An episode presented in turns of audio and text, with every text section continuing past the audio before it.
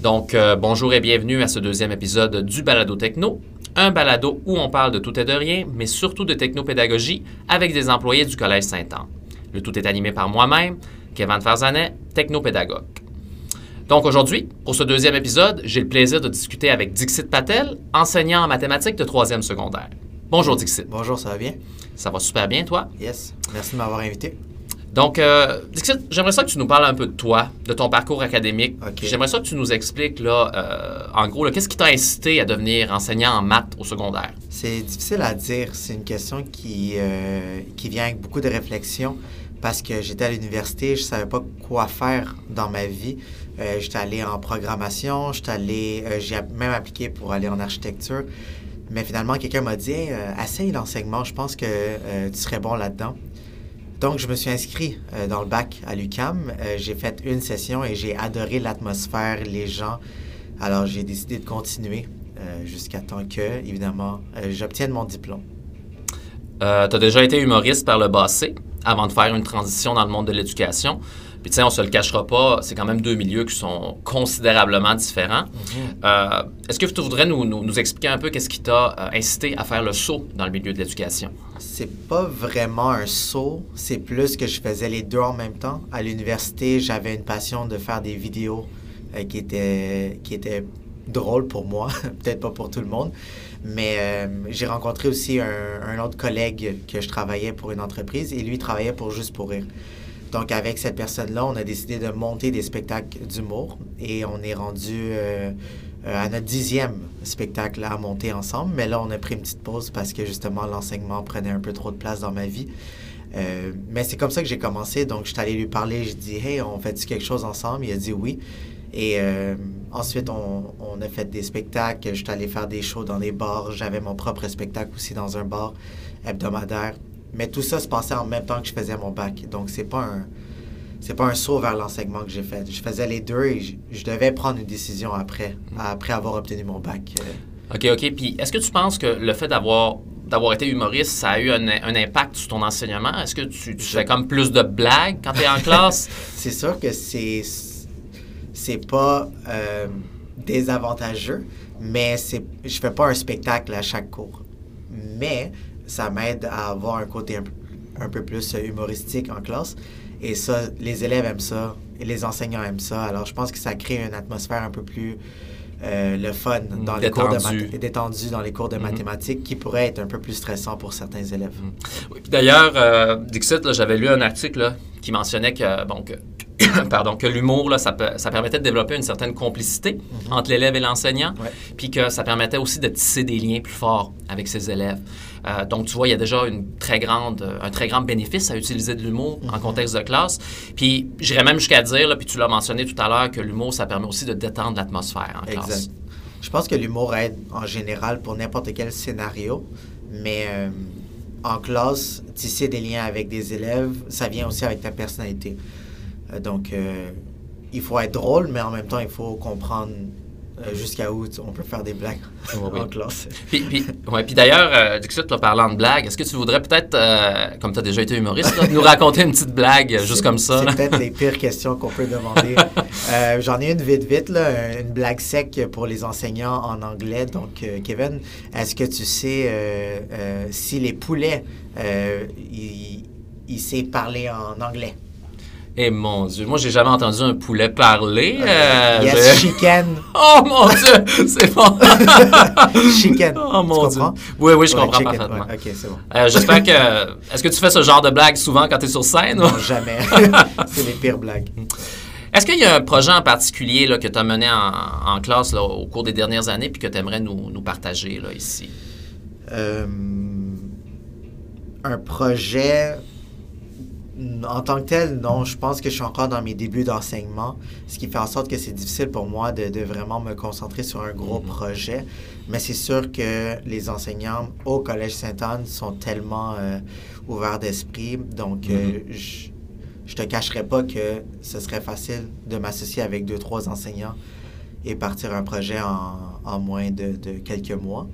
Donc maintenant, je te dirais non, mais ça reste que mes portes sont jamais fermées pour euh, aider ou monter un nouveau projet. Oui, puis justement, dernièrement, tu avais animé un atelier à la foire pédagogique du collège. Oui. c'est un, donc, c'est un, atelier là, qui portait sur la programmation de robots Lego. Mhm. Est-ce que peut-être tu voudrais nous donner un peu plus de détails sur ce projet-là, nous dire qu'est-ce que ça permet de développer chez les élèves, puis nous parler un peu de ton appréciation de ta présentation à la foire? J'avais un, un, temps que, qui était alloué par le collège et parce que les élèves étaient occupés avec d'autres projets aussi. Donc, durant ces deux semaines-là, j'ai décidé d'amener les Lego Mindstorm dans mon cours de mathématiques. Donc, ça permet de créer, euh, de, développer la créativité et la collaboration entre les élèves. Donc, là-dedans, qu'est-ce qui est le fun, c'est que les élèves peuvent créer leur propre Lego à partir d'une base, évidemment. Euh, pas Lego, excusez-moi, un robot.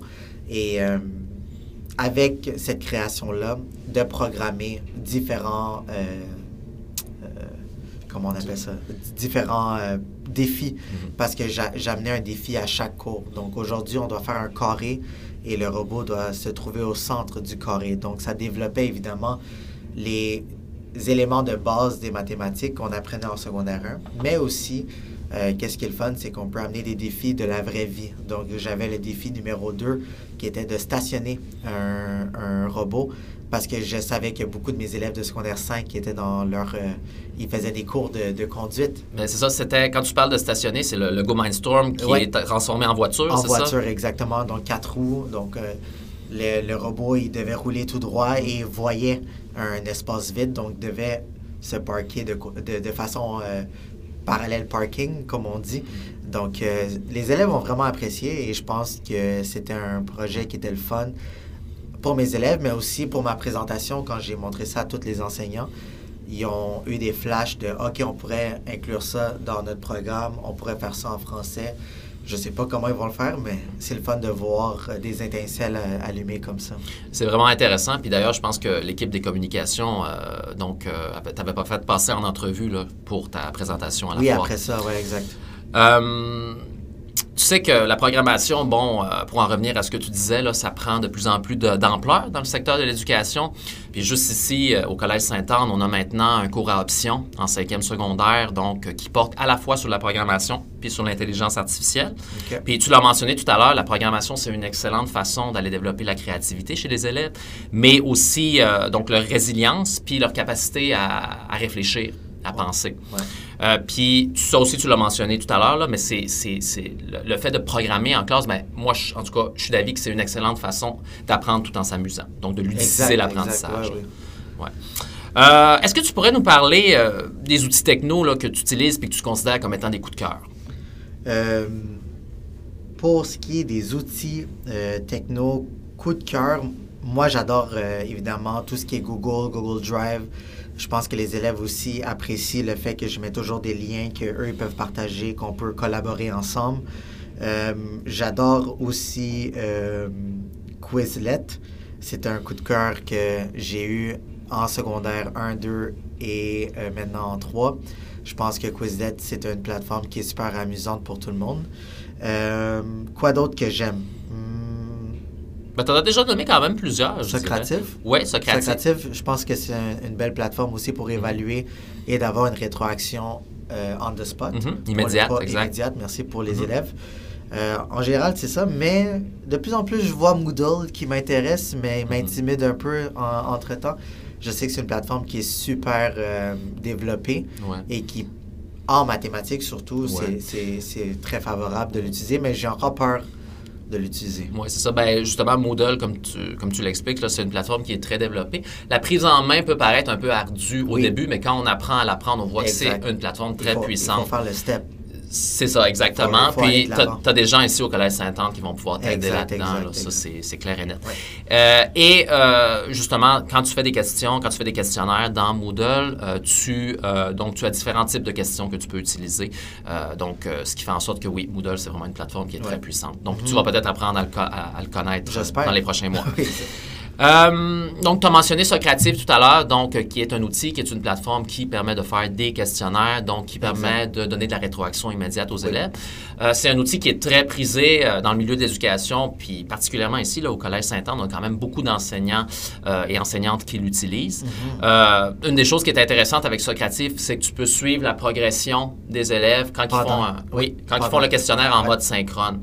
Mais je précise quand même que les élèves peuvent faire le questionnaire en mode asynchrone. Donc, quand, Oui. Ils, oui, quand ils sont en mode synchrone, tu peux suivre leur progression Mhm. directement. Donc, tu peux savoir qui, qui a répondu aux différentes Euh, questions. Exact.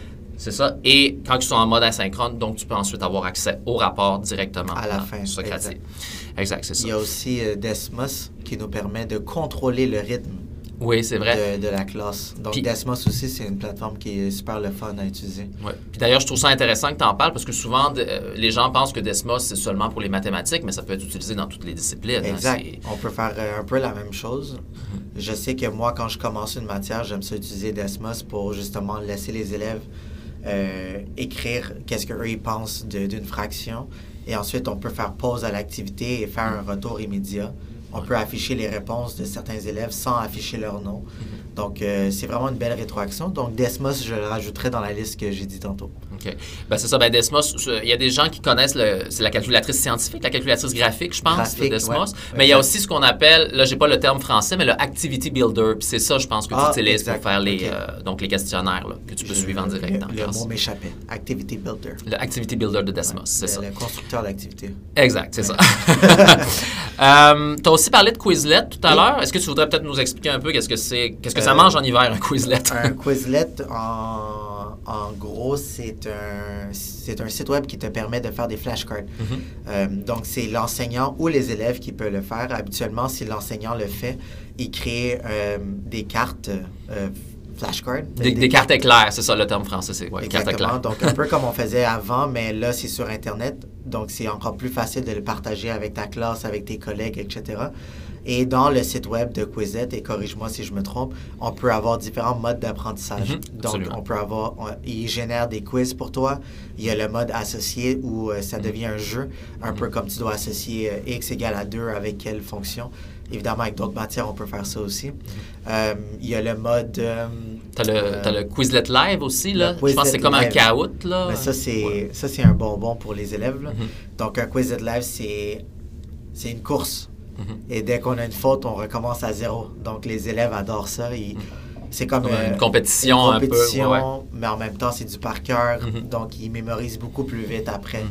Euh, donc, euh, Quizlet Live, c'est vraiment un- le fun. Il faut pas trop l'abuser, Mhm. mais quand les élèves euh, le font, après, ils en redemandent. Mhm. Donc, ça devient comme un caout premium, je dirais.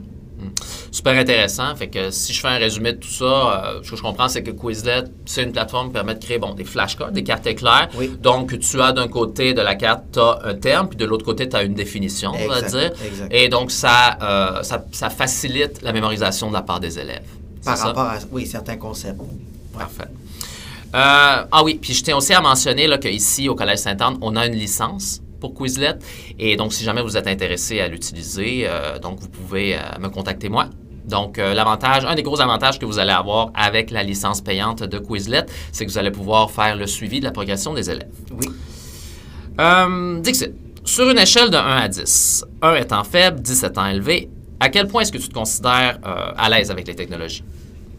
C'est sûr que j'ai grandi avec la technologie, donc euh, je m'habitue quand même très vite. Et quand j'ai un problème, je sais comment me débrouiller. Donc, je me donnerais une note de 8.1 sur 10. 8.1. Le point 1 est important Ouais. ici. hein. J'allais dire point 10, mais ça revient à la même chose. On voit qu'on a affaire à un enseignant en mathématiques.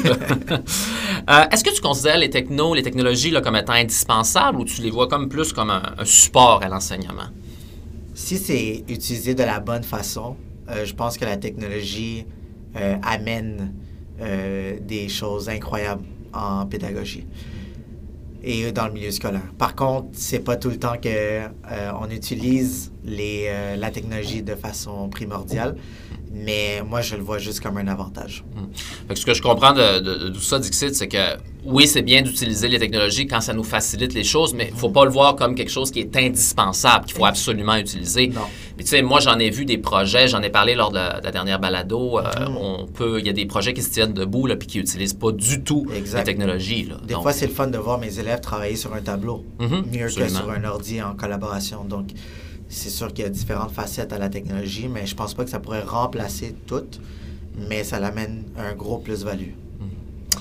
Est-ce que tu dirais que tu es plutôt Microsoft euh, ou Google? Euh, en enseignement Google, à la maison Apple. OK. Ben, est-ce que, tu voudrais nous en dire un peu plus? Tu, tu utilises plus les plateformes de Google, Google, quand ouais. tu es à Donc, euh, j'ai un site web que j'ai fait avec Google Site. Donc, Mhm. n'importe qui peut faire un site web avec Google Site. N'importe qui a accès aussi à mon site web. Donc, c'est très facile de partager mon site web à un tuteur, à Mhm. les parents. Ils voient exactement qu'est-ce qu'on fait durant mes cours. Et évidemment, avec Google Site vient tout l'aspect Google Documents, Mhm. euh, Google Slide. Donc, euh, c'est facile pour moi de faire euh, des corrigés de Mhm. devoirs, des corrigés d'examen. Et qu'est-ce qui est le fun, c'est que quand on fait une faute, parce que tout le monde fait des erreurs dans la vie et il faut les accepter, tu re-rentres dans Google Slide, tu corriges ta faute et ta faute maintenant, elle est corrigée pour toujours. Tandis qu'avant, on scannait des documents, on les déposait.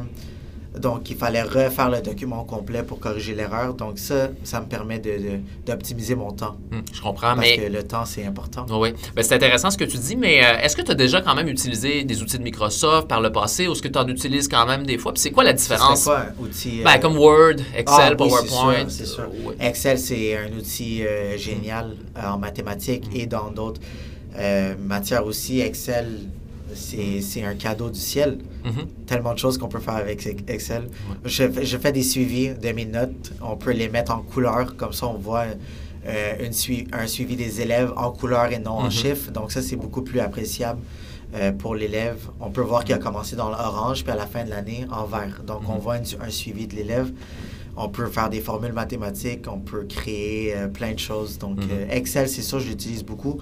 Word, euh, ça m'aide évidemment à écrire un texte avant de l'envoyer aux parents Mhm. pour le corriger.